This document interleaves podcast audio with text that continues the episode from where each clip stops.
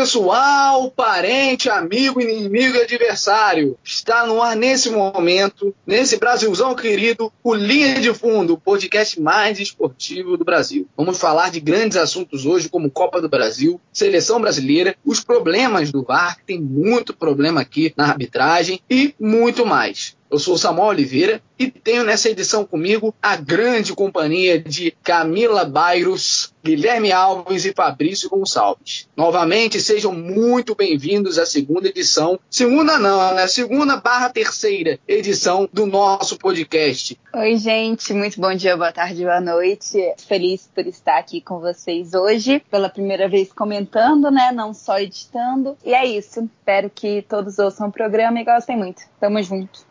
Bom, para quem não conhece a Camila, e a Camila é quem deixa os nossos podcasts menos sofríveis do que já são. Mas tudo bem. É um prazer imenso estar com vocês aqui novamente nesta nesta terceira edição deste lindo programa esportivo brasileiro, podcast mais esportivo do Brasil, como você mesmo disse. E é isso aí, espero que vocês gostem do programa e é nóis, vamos que vamos. E aí, gurizada, Fabrício aqui, é um imenso prazer estar aí de novo no Linha de Fundo.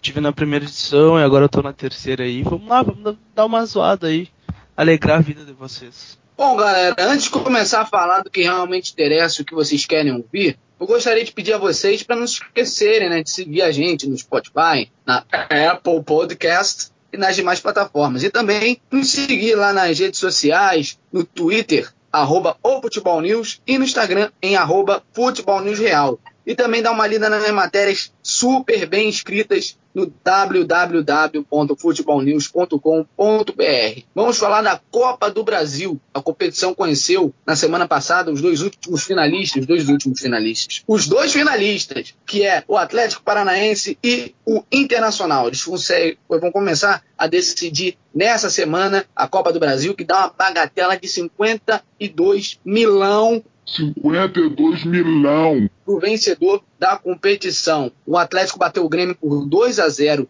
na Arena da Baixada e nos pênaltis, né? Porque o resultado do primeiro jogo, que foi na Arena do Grêmio, o Grêmio venceu por 2 a 0 e o Atlético Paranaense buscou o resultado em casa e venceu nos pênaltis, carimbando a vaga para a final. E eu gostaria de vocês aí do linha de fundo, porque na última edição a gente deu uma zicada, a gente cantou a vitória do Grêmio, digamos assim, mas o tricolor gaúcho deu uma vacilada. Qual foi a análise que vocês tiveram dessa partida e se o Atlético Paranaense vem forte para a final que começa nessa semana? É muito bem. Ainda dói falar sobre esse jogo que aconteceu semana passada, não tô pronta, mas é isso, agora é torcer pro Furacão, Furacão desde criancinha, foi um crime que aconteceu na, na arena do Atlético, mas é isso, agora é tentar digerir essa derrota e torcer pro Atlético ganhar esse bicampeonato aí. O clubismo aqui fala muito alto, né, como a gente claramente percebe, inclusive um abraço Camila, pro, um abraço para o seu time também. Um abraço, Carol Portalupe, que sorteou dois ingressos para a final e tomou na trolha, né, meus amigos? Mas enfim, é, o Atlético Paranaense foi bem superior ao Grêmio nesse, nesse segundo jogo, enquanto o Grêmio foi muito superior no primeiro jogo.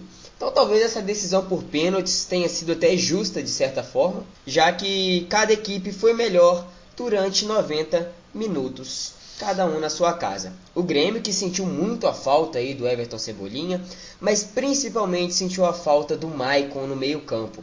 O Maicon que dava sustentação, dava saída de bola, estava ausente também desse jogo e ficou claro como o Atlético Paranaense mandava no meio-campo desse jogo. O Grêmio parecia perdido e se perdeu ainda mais após a expulsão do Kahneman, aquela entrada criminosa, né? Típica de argentino.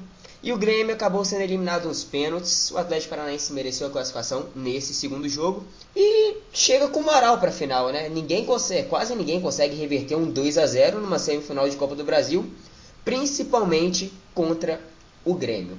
O Grêmio, que é um dos times mais copeiros do Brasil, está eliminado e foca agora na Libertadores.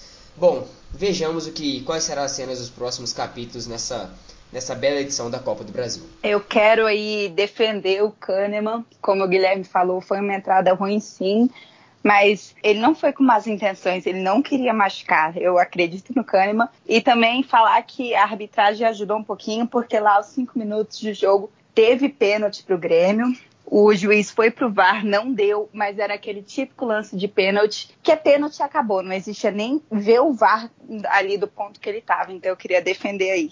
É, primeiro eu queria falar pra Camila, Kahneman não tentou, não tentou ferir o jogador, ele tentou matar o jogador, porque aquela entrada ali, sério, velho, não, não tinha como não expulsar o Grêmio não, não jogou bem, sabe? O Grêmio não, não jogou o que podia jogar. A falta de dois jogadores influencia em todo o time do Grêmio, eles não conseguem. O meio-campo sem o Maicon ali não tem o que fazer. E o e quando o PP, PP entrou, eu, eu tava eu tava confiante que o PP ia fazer uma boa partida. Mas ele não é decisivo como ele errou o pênalti, errou o último pênalti, a hora que ele foi bater, eu vi que ele ia errar, eu olhei para ele e falei, pai, esse cara vai errar. Mas o Furacão vem bem para a Copa do Brasil, né? Não vou, não vou falar que quem é favorito, porque vai ser um jogo muito difícil. A, a, na Arena da Baixada, negócio sobre o campo, que é um campo sintético, o, Arena, uh, o Atlético Paranaense sabe jogar lá, então acho que vai ser um bom jogo na quarta-feira. E vamos Atlético, né? Atlético sempre. É, a gente tem dois gremistas aqui nesse podcast de hoje dá para perceber qual é o viés deste programa, né? Viés gaúcho, viés gremista. Mas eu queria só falar um negocinho aqui, o Camila. Se aquela entrada não foi, não foi criminosa, não que você tem, não tenha dito isso. Mas eu acho que o Kahneman ali merecia ter saído daquele estádio de Camburão, cara. Direto pra delegacia. Atentado ao pudor, crime de, de, de guerra, sei lá, tentativa de homicídio. Porra, pelo amor de Deus, que entrada doida, pelo amor de Jesus Cristo. Enquanto vocês falavam aí, eu dei uma olhada aqui no YouTube no lance para rever. Cara, o Kahneman, ele foi expulso, mas a expulsão para ele foi leve, né? Porque era para ele ter sido preso. Era para ele ter sido preso. Né? Mas, porra, ele quase levantou o Léo Cittadino. O Léo Cittadino quase voou no campo. Né? Então, é, é, é, foi uma jogada assim, é, que ia machucar o cara. Se o cara, se, se o Léo Cittadino tivesse com a chuteira é, cravada no campo, óbvio que era grama sintética, não tem como, um, como cravar. Se tivesse cravado a chuteira e o Kahneman tivesse dado aquela entrada, ia causar uma lesão muito séria no Léo Cittadini. Né? Foi um, quase um assassinato. Né? E eu acho que né, tem dois gremistas aqui que é bom ainda demais falar, que eu acho que foi um salto alto por parte do, por parte do time do Grêmio. Né? A começar pela filha do treinador, né? a Carol Portalupe, que me dá uma postagem sobre sorteio para a final da Copa do Brasil antes mesmo do Grêmio entrar em campo. Isso aí foi a maior prova de salto alto por parte de torcida, né? Porque a Carol Portalupe não faz parte do corpo técnico da, da, do time do Grêmio, né? E eu cravei aqui o Grêmio na final, que o Grêmio estava bem, estava é, em sequência boa no Campeonato Brasileiro, é, recém é, tá, tá para jogar as quartas de final da Libertadores, né, contra o Palmeiras, que sucessivamente se classificou e fez o resultado dentro de casa. Agora, cantar a vitória antes do tempo, meu amigo, não funciona mais, porque eu aprendi alguma coisa. Futebol não tem favorito. E no futebol brasileiro, ninguém é favorito. Né? Parabéns ao Atlético Paranaense, finalista aí da Copa do Brasil, que vai enfrentar o Internacional que atropelou o Cruzeiro no Beira Rio, vencendo por 3 a 0. 3 a 0. Já havia vencido o primeiro jogo lá no Mineirão e agora é, sepultou o Cruzeiro que está numa crise desgraçada. O que, que aconteceu nesse jogo, meus amigos? Foi o Inter que jogou muito ou o Cruzeiro que jogou nada, nada, nada, nada? Eu acho que o Inter destruiu o Cruzeiro. Eu nem vi todo o jogo porque eu ainda estava querendo digerir a vitória, né? Meio que cansei de futebol. Mas o que eu vi foi um Cruzeiro perdido, não existiu realmente. E o Inter massacrou, fez golaços não teve um lance feio e é isso. Vamos esperar aí o que, que o Colorado vai trazer para a final. É, como a Camila bem disse, o Cruzeiro parecia perdido em campo no jogo, no jogo contra o Internacional. Não só no jogo contra o Internacional, acho que o Cruzeiro está perdido em campo desde antes da parada para a Copa América. O time não consegue apresentar o bom futebol do início do ano.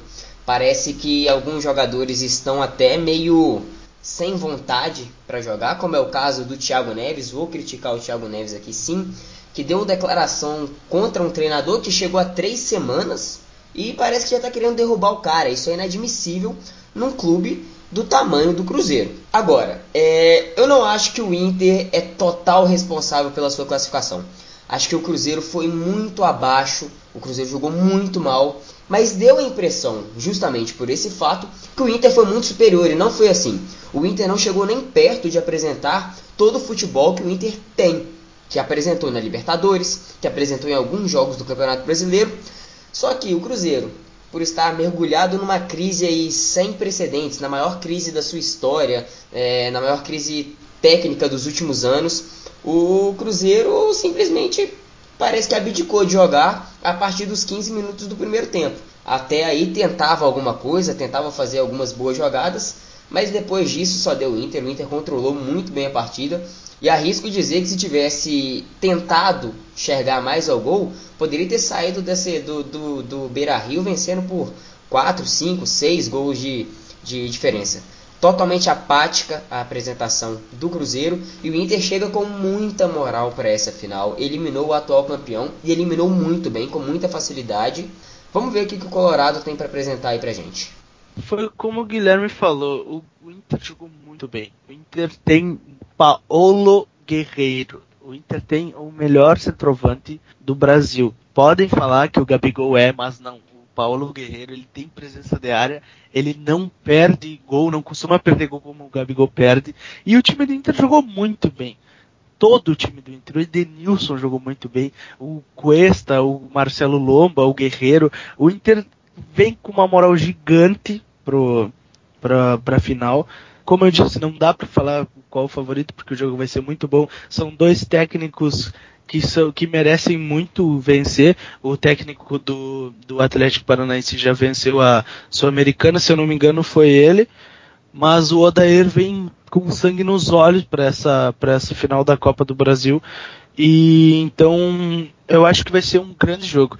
Mas, mas o Cruzeiro, eu, eu, eu achei que o Cruzeiro por ser não um time do Mano que jogou retruncado lá os 40 jogou retruncado os 90 minutos lá na lá no Mineirão, eu achei que o Cruzeiro ia buscar o jogo, porque tava 1 a 0, mas eu achei que o Cruzeiro ia buscar o jogo, mas não, o Cruzeiro levou o gol ali, daí o, o Inter fez o que quis com o Cruzeiro. O Inter jogou muito bem, mas a atuação do Cruzeiro não foi lá essas coisas, como o Guilherme me falou.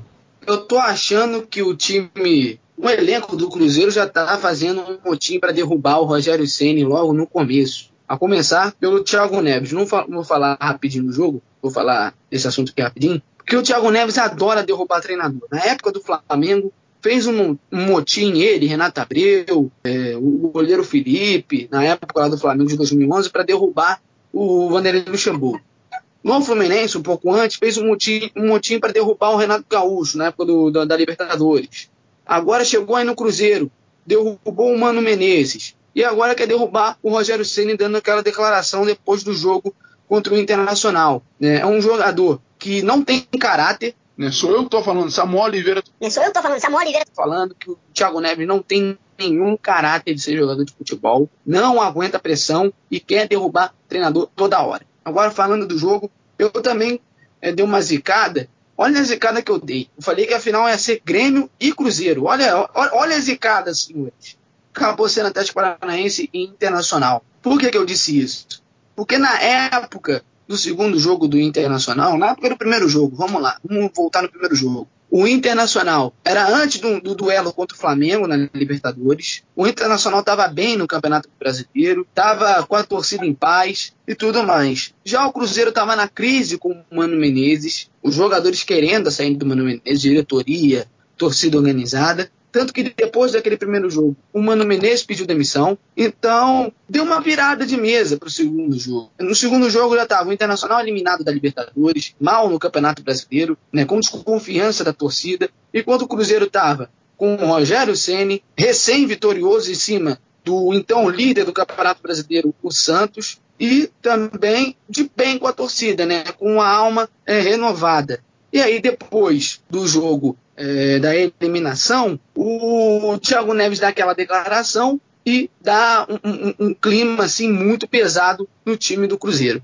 É, foi uma excelente vitória. O Guerreiro fez muito bem pedir dispensa do Peru, porque são jogos que não valem de nada da seleção. E deitou e rolou para cima do Internacional e colocou o Colorado na final. A final que vai acontecer nessa semana, no dia 11 de outubro. Né, de outubro, não, desculpa, 11 de setembro, na quarta-feira, agora. E o segundo jogo no dia 18, na próxima semana, às nove e meia da noite. O primeiro jogo é na Arena da Baixada e o segundo jogo é no Beira Rio. Eu queria saber da opinião de vocês rapidamente, tá? Quem vai ser campeão da Copa do Brasil?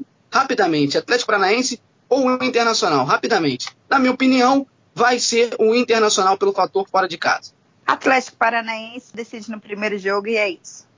É, eu acho que vai dar Inter, porque o Odair não não quer deixar escapar esse esse título. A torcida do Inter merece esse título porque a torcida do Inter vem fazendo uma festa gigantesca. Ontem mesmo na chegada do Inter em Curitiba é, foi muito bonito, foi muito gigante a festa. Parecia que estava em Porto Alegre, sabe? E eu acho que o Inter vai vencer. Samuel falou no Inter, né? Já sabemos que não será o Inter. Mas Tô junto com o Samuel. eu acho que vai dar Inter, pelo fator de decidir fora de casa também. E agora vamos falar, sabe de quê? Eu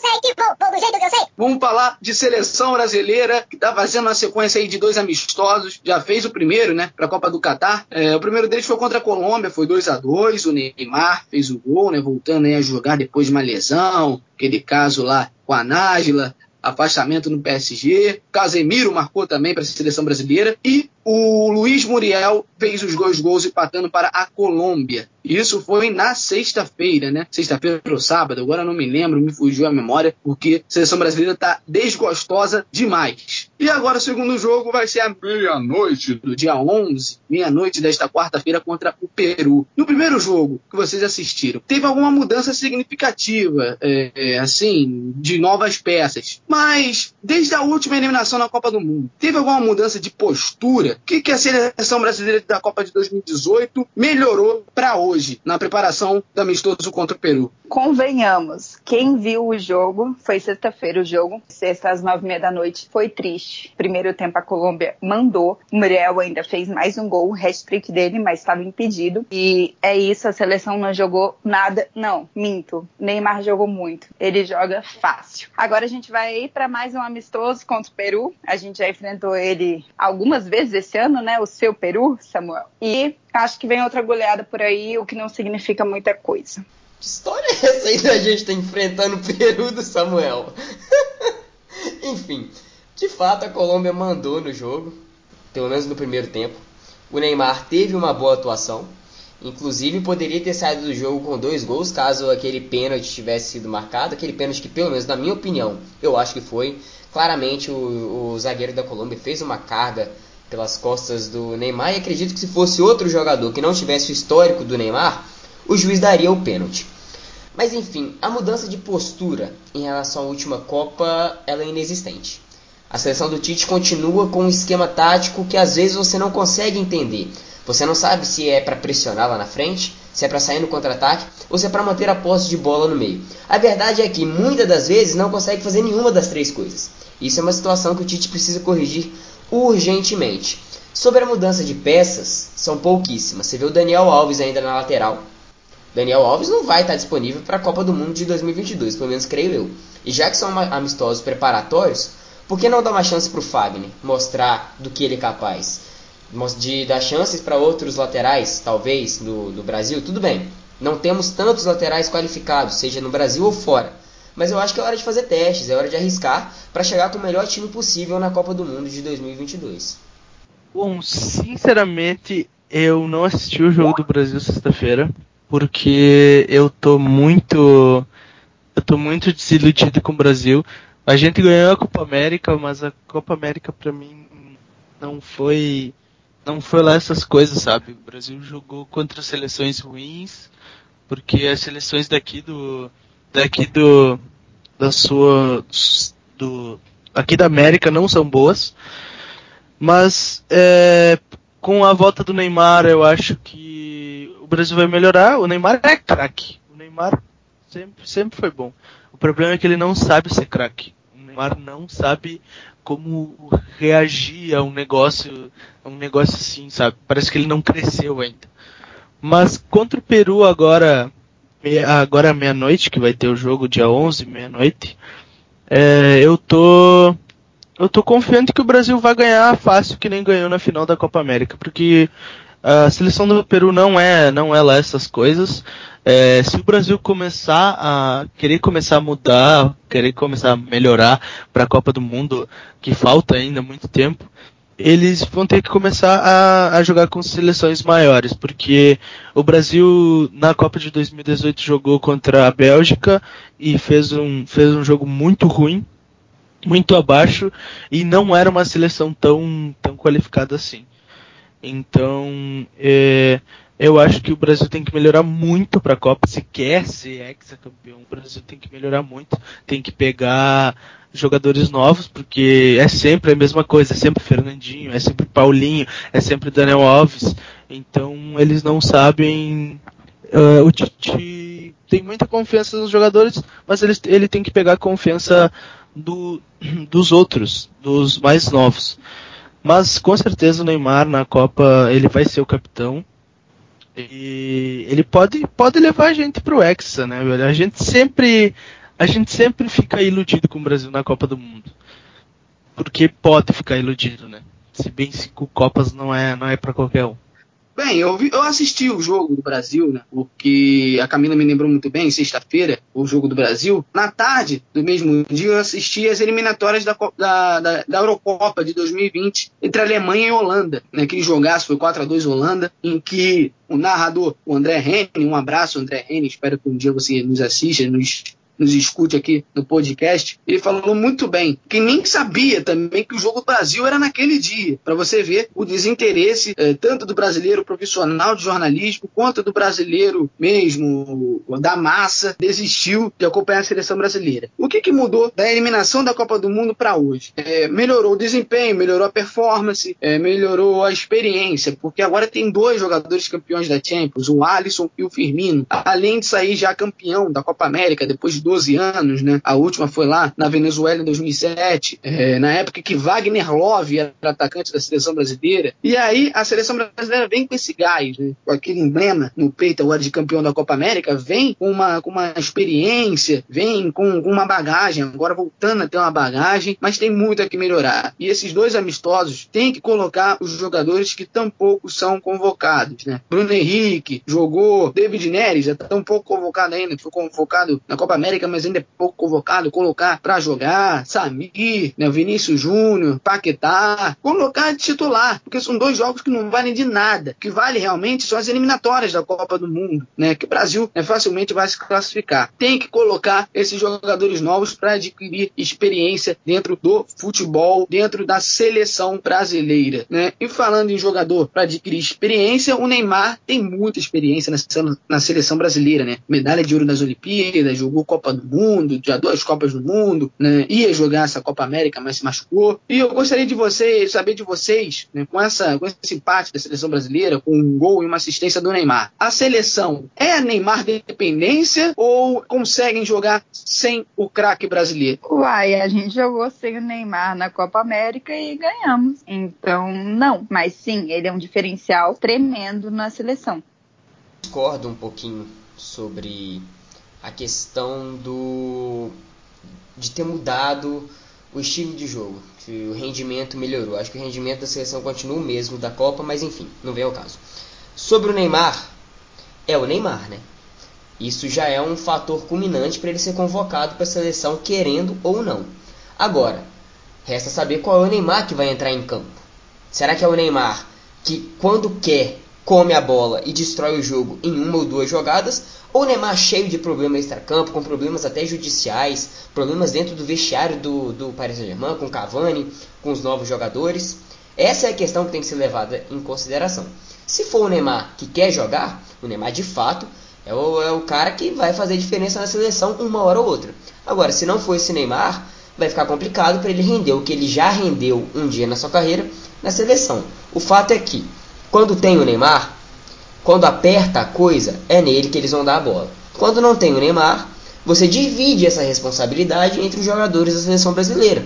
o que torna naturalmente que a seleção brasileira fique mais leve, como demonstrou na Copa América, e jogando mais solto. São dois estilos de jogo diferentes. E aí cabe ao Tite decidir se o Neymar vai para o jogo ou se o Neymar fica de fora. Foi o que o Guilherme falou. É, o, o Brasil sem ou com o Neymar ele não muda o estilo de jogo. A gente pode se ligar na Copa América que é, com a bola ia no Everton, o Everton tentava fazer a jogada aquela de cortar para dentro e bater pro gol. E essa era a tentativa do Brasil de armar contra-ataque ou fazer uma jogada rápida. Então, claro que o Neymar é, como o Guilherme falou, o Neymar é o Neymar. É óbvio que ele vai fazer diferença num time. Ele faz diferença em qualquer clube que ele jogar hoje em dia, ele vai fazer diferença, entendeu?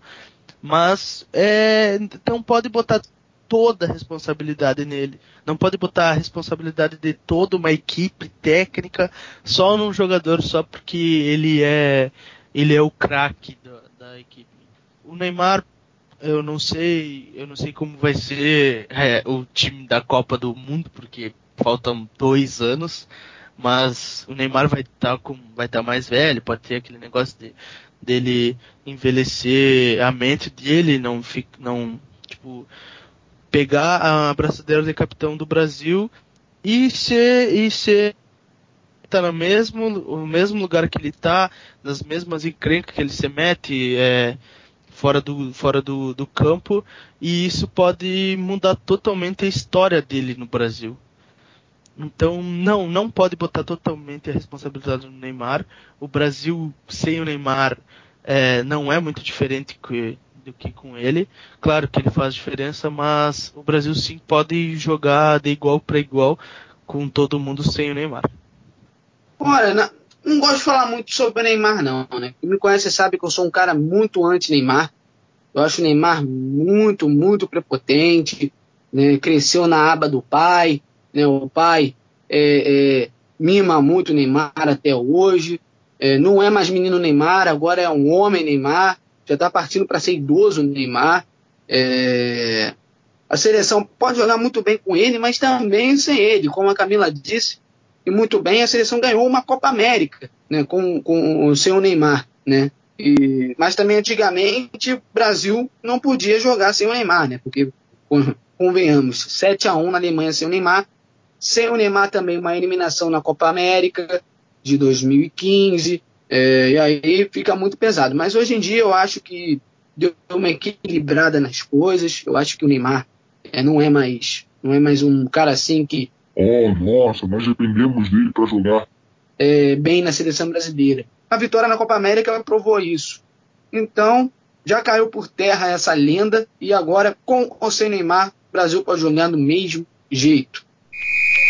Que não está do mesmo jeito que está desalinhado até agora é o VAR. O Video Assistant Referee. O árbitro de vídeo, que está uma Merlin aqui no futebol brasileiro. Os árbitros estão enfiando a trolha é, em alguns jogos, né?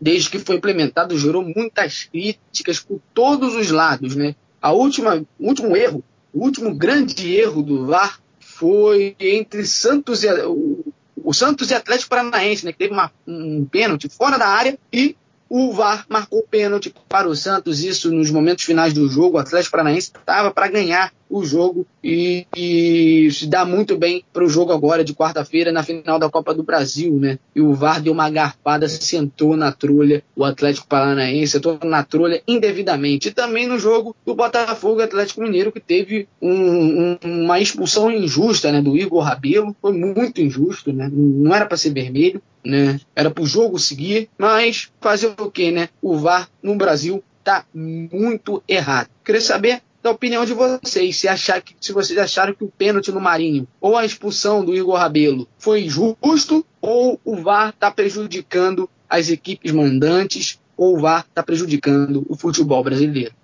É, sobre o pênalti do Marinho, aquilo foi a coisa mais ridícula que eu vi no futebol brasileiro em muito tempo. Sério. Primeiro que para começar, eu não achei falta. Achei que talvez tenha um toquezinho mínimo ali é, embaixo na, na, na, no calcanhar do Marinho. E aí ele continua na jogada quando ele vê que tá dentro da área ele cai. Para mim isso foi ridículo, inaceitável. E mais inaceitável que isso é o juiz. ir lá com aquela cabeça de vento e marcar o pênalti depois de conseguir olhar o lance na TV. É isso que me surpreende. Eu não sei se é má vontade, eu não sei se é burrice, eu não sei se é falta de preparação. Eu só sei que o VAR no futebol brasileiro tá mais feio que bater em mãe, cara. Sério, não dá para entender o que, está acontecendo. Por exemplo, na Inglaterra, vamos citar a, a Inglaterra, o VAR, o tempo de atuação dele em campo é de 20 segundos, no máximo um minuto. Muito rápido e quando é necessário. Porque a, a máxima do VAR é, aquele, é aquela frase, né? Mínima interferência, máxima eficiência. Agora a gente tem máxima interferência e mínima eficiência. É uma coisa muito de doida aqui no Brasil. E no lance no gol do, do, do Botafogo, no pênalti que o juiz deu, tem um movimento do Igor Rabelo ali em direção à bola e ele deu o azar de pegar no ombro, mas eu não achei que foi pênalti, até por estar muito colado no corpo. O juizão foi lá, viu o lance, deu o pênalti e expulsou ele, o que prejudicou totalmente o andamento da partida. Mas eu não acho que o problema seja o VAR, já que em outros países ele funciona perfeitamente. O problema é a arbitragem brasileira. É muito mal preparada, eles não têm é, o acompanhamento necessário para isso. Os cursos da CBF aqui dentro do Brasil são muito falhos. Então, assim, cara, fica complicado que o juiz tenha uma atuação decente em alguns jogos do, do, do Brasileirão se eles não têm respaldo para isso. Se quiser que o VAR funcione, tem que mudar muito a preparação dos árbitros, tem que mudar muito a cabeça dos árbitros e eles têm que confiar mais nas suas marcações de campo também. Não é sempre que o VAR vai, vai poder salvar a sua pele. Mas parece que é isso que está acontecendo no Brasil. Bizarro, ridículo. O VAR no, no futebol brasileiro é, um, é uma coisa que devia, um, devia ser estudada, sabe? É um negócio tão ridículo que não deveria estar ali. O VAR, o VAR, por exemplo, esse do esse pênalti que houve no Marinho, o Marinho tropeçou no chão, eu ele viu, eu não entendo que é, o, o juiz ele foi ver no VAR e viu que o Marinho tropeçou e, e mesmo assim deu pênalti. As pessoas vêem na primeira imagem vê se foi pênalti ou não. Eles demoram 5, 6 minutos para ficar primeiro para ouvir Aí depois que eles escutam o cara, eles vão lá e veem se ele se foi pênalti ou não. É, é falta de eficiência isso, é falta de estudar, praticar o negócio. Eles puxaram o VAR é, imediato, assim, ó. Então, acho que o, o VAR brasileiro tinha que dar, um, tinha que dar uma parada, dar uma estudada pra, pra ver. Aí, aí vem o, o um, teve um juiz aqui do Rio Grande do Sul, o Daronco, ele falou que que o VAR só vai melhorar é, se continuar no, nas, nas competições brasileiras. Mas e daí a, e a injustiça que tem? Por exemplo, esse pênalti do Marinho, a, a mão a mão aqui na bola do na, na semifinal da Copa do Brasil lá que pegou na mão do, do zagueiro do Atlético Paranaense e não deu pênalti. E, então isso daí é injustiça. Então se, se for para ser uma injustiça assim, então que não tenha árbitro de vídeo, entendeu? Eu acho isso muito, muito ridículo. O VAR, o VAR no Brasil é muito ridículo. Como o Guilherme falou, é, o VAR nos outros campeonatos funcionam, funcionam em menos de um minuto. Aquela vez na semifinal da, da Liga dos Campeões, é, de, do, do Ajax e Tottenham. Não, na semifinal não, nas quartas finais de Tottenham e Manchester City. Que o City fez o gol no final do jogo e aí, na comemoração do Sterling, o juiz já viu que que, que não tinha. Não, o, o gol estava anulado, entendeu? Ele não deixa o jogo é, amorcegar, não deixa o jogo ficar quieto. Ele vê em 30 segundos, ele vê se foi gol ou não. Isso que o Brasil devia pegar, entendeu? Eu acho que o VAR tá muito errado nessa parte de, de, de demorar muito, sabe? Muito bem, a minha opinião o VAR precisa sim existir. O problema é que não houve o treinamento necessário, então acaba acontecendo muitos erros e que eles não podem existir com essa tecnologia, eles não podem existir depois de tanto tempo parado para rever os lances. Esse do Santos, eu confesso que eu assisti por muitos e muitos minutos e ângulos para tentar entender o que, que o juiz deu. Aí eu a minha opinião é que o juiz foi mal intencionado mesmo, porque assim, até existe um mínimo toque com o pé do Marinho dentro da linha da grande área. mas a falta foi antes. Se ele deu falta, ele tinha que ter dado antes. Não é a última falta que vale, é a primeira. Então o juiz errou, ele tem que assumir esse erro. E é isso. É, eu fui procurar aqui uma matéria bem legal que fala que sem o VAR o Corinthians seria o líder do campeonato. Então, assim, o G4, se não existisse o VAR, seria composto por Corinthians, Flamengo, Santos e São Paulo. Então, se o campeonato terminasse agora, Corinthians campeão. E o G4 também mudaria um pouco, teria Fluminense, Goiás, CSA e Havaí. Então, dá para ver que, assim, é, realmente a tabela mudaria bem sem, o, sem esses erros que a arbitragem de vídeo está cometendo. A arbitragem me lembrou o jogo do Náutico que teve agora. Náutico e Paysandu. Não vou falar do erro grotesco do Voaden, não. Vou falar quando o Náutico se classificou e a torcida invadiu o campo. Os torcedores botaram a mão na cabeça do Voaden. Valeu, juiz! Valeu, juiz! O Voaden deu uma, deu uma zoada naquele pênalti do, do, do Náutico, né? Nos minutos finais. É, o Paysandu ia estar tá na Série B agora, nesse momento. Mas a Camila falou muito bem. Eu tô elogiando muito a Camila, hein? Camila tá demais hoje. É, falar sobre que o VAR é necessário, mas é, tem que ter muito treinamento aqui no Brasil. Na Premier League teve muito treinamento, sim, tanto que o VAR começou a estourar na temporada passada e a Premier League foi, foi uma das únicas competições europeias a não utilizar o VAR de momento na temporada passada, porque estava se aperfeiçoando, estava né? em treinamento. Né? Brasil, às pressas, você não se via notícia, não se via notícia de ah, árbitros brasileiros estão treinando o VAR, tal, tal. De repente veio um dia que, pá, a CBF aprova o VAR para o Campeonato Brasileiro. Eu achei isso meio bizarro, né? do nada. Não teve nenhuma notícia assim que estava sendo feito um, aperfeiçoamento, um estudo. Eu, eu, acho que esse foi um principal foco de erro, né? Agora, falar, não vou nem falar do pênalti do, do Santos, que aquilo foi bizarro, né? Foi muito bizarro. Muito, muito, muito bizarro. Né? Só isso que eu tenho a falar. Só isso que eu tenho a falar. E eu gostaria de saber de vocês rapidinho, para a gente encerrar o nosso programa, qual seria a solução para o uso horrendo do VAR aqui no Brasil? Qual seria a solução para aperfeiçoar o VAR aqui no Brasil? Para falar sobre o VAR, eu queria só voltar rapidinho, que o Samuel e a Camila citaram muito bem. Esse jogo do Náutico e Paysandu mostra claramente que o VAR tem que existir. O Voaden, que é um árbitro top de linha, capita jogos da Série A frequentemente, ele comeu merda antes do jogo e resolveu dar aquele pênalti ridículo que provavelmente foi o fator, provavelmente não, foi o fator que fez com que o Náutico conseguisse o acesso para a Série B. Enfim, como resolver os problemas do VAR? É simples, o que a gente já falou, com treinamento. Não adianta você chegar e colocar o VAR de uma vez achando que os árbitros vão, uau, vai dar tudo certo. Uhul, não, não vai ser assim. Se não tiver treinamento não vai funcionar.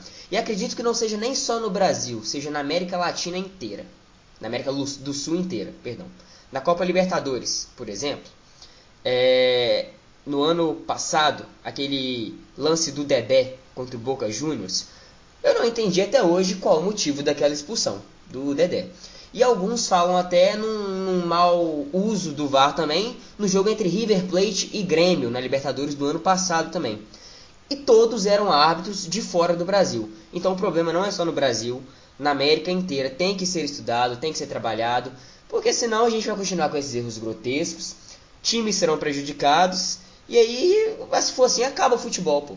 Porque qual a graça de você colocar uma ferramenta que é para melhorar o futebol, para melhorar o andamento do jogo, se ela só atrapalha? Assim fica foda. Bom, vamos combinar que ano passado a Comembol queria porque queria um time argentino campeão. Não foi problema só com o Grêmio, não foi problema só com o Cruzeiro, foi também com o Santos. E né, ela queria, não, não tinha mais o que fazer. Teve erro em todos os jogos com argentinos. Inclusive a final que não fez o menor sentido, né? Então é isso, o VAR precisa de estudo, o VAR precisa de treinamento, senão não vai dar certo, a gente vai continuar tendo a tecnologia é, que deveria nos ajudar atrapalhando tem que concordar com a Camila Guilherme, eu me equivoquei ali falando que o VAR não era necessário. É, o VAR é necessário sim. Só que eu acho que tem que melhorar muito ainda, tem que melhorar muito. E eles podiam tirar os campeonatos estaduais ali para estudar o VAR no que vem, porque os campeonatos estaduais duram o que? Duram dois meses, no máximo três meses. Então ali o, eles podiam aperfeiçoar, entendeu? Eu sei que é mais estrutura, que o, é, é mais estrutura ter o VAR no, numa campeonato estadual, mas é, eu acho que é o certo porque é, não é um campeonato que importe muito, sabe? Importa as equipes pequenas claro, mas as, as equipes grandes não importam muito. É, teve um erro na final do, do Gauchão esse ano que, que o, o juiz foi deu um pênalti na final pro, pro Grêmio, que não foi pênalti, que, o, que puxaram o Cortez. Daí ele foi no VAR e viu, que, viu a imagem e achou que aquilo foi pênalti, só que na verdade não, eu não, não entendi o que aconteceu. Então é, o VAR tem que melhorar sim, e essa é a minha opinião. Tem que colocar o. tem que melhorar o VAR é, nos campeonatos estaduais, porque é, não é uma competição tão importante como Copa do Brasil, Brasileirão e Libertadores. Bem, é, eu falei acho que no início, falei que falta estudo, falta aprendizado, falta chegar lá na Europa, assistir as competições que já estão com o VAR há um bom tempo, né? Assistir o Mundial de Clubes, que na minha memória, o Mundial de Clubes foi a primeira competição oficial a ter o VAR, né, no jogo acho que Ural Reds contra um outro time, agora eu não, não vou lembrar. É, tem que chegar e estudar e aperfeiçoar. Então, pessoal. Então, pessoal. Então, pessoal. Acabou o nosso programa. Acabou! O Linha de Fundo dessa semana vai ficando por aqui. Infelizmente, muito obrigado pela audiência de todos. Por favor, passe para os amigos, para as namoradas, namorados, para os parentes, para os inimigos, adversários. E nos vemos na semana que vem, qualquer dia desse, né? E continuamos com o Linha de Fundo. Não se esqueçam, de nos seguir no arroba o Futebol News pelo Twitter, no Instagram, arroba Futebol News Real, e dar uma lida também no www.futebolnews.com.br. Muito obrigado, Camila, muito obrigado, Guilherme, muito obrigado, Fabrício, e até a próxima semana. Vamos lá, tchau, tchau! É isso, gente, espero que vocês tenham gostado. Eu queria me despedir melhor, mas na verdade eu aqui fiquei surda com o Samuel. E é isso, até a próxima. Obrigada. Ô, ô, ô Samuel, na moral, você é doente, mano? Porra, bicho. Mas enfim, pessoal, para vocês que nos ouviram até, até agora, escutaram a gente falando bosta o programa inteiro, muito obrigado. Espero que tenham gostado e que voltem mais vezes. Mas eu quero mandar um abraço especial aqui antes de ir embora para um pessoal lá de Colatina, Espírito Santo, do grupo Interrogação. Eu amo vocês demais, rapaziada. É, nós estamos junto. Até a próxima semana. Tchau, tchau! Não, não, não, não, não. Esquece, esquece. Sem dar tchau. Sem dar tchau para pros outros. Sem dar tchau pros outros. Aqui é concorrência, irmão. Todo mundo é concorrência, irmão. Vai lá, Fabrício. Grande abraço. Valeu por ouvir a gente aí. É, espero que vocês tenham gostado. É, manda pro seu amigo inimigo aí, como o, o Samuel falou. É, se for pro inimigo, fala assim: ah, olha esses retardados aí falando bobagem sobre futebol, pra dar essa moral pra gente. Se for para um amigo, fala que o programa é bom, porque o programa é bom mesmo. E até semana que vem. É isso aí. Valeu, gurizada. Até mais. Tchau, tchau. Valeu, rapaziada. Até semana que vem. Grupo Interrogação. Aquele abraço. Tchau, tchau.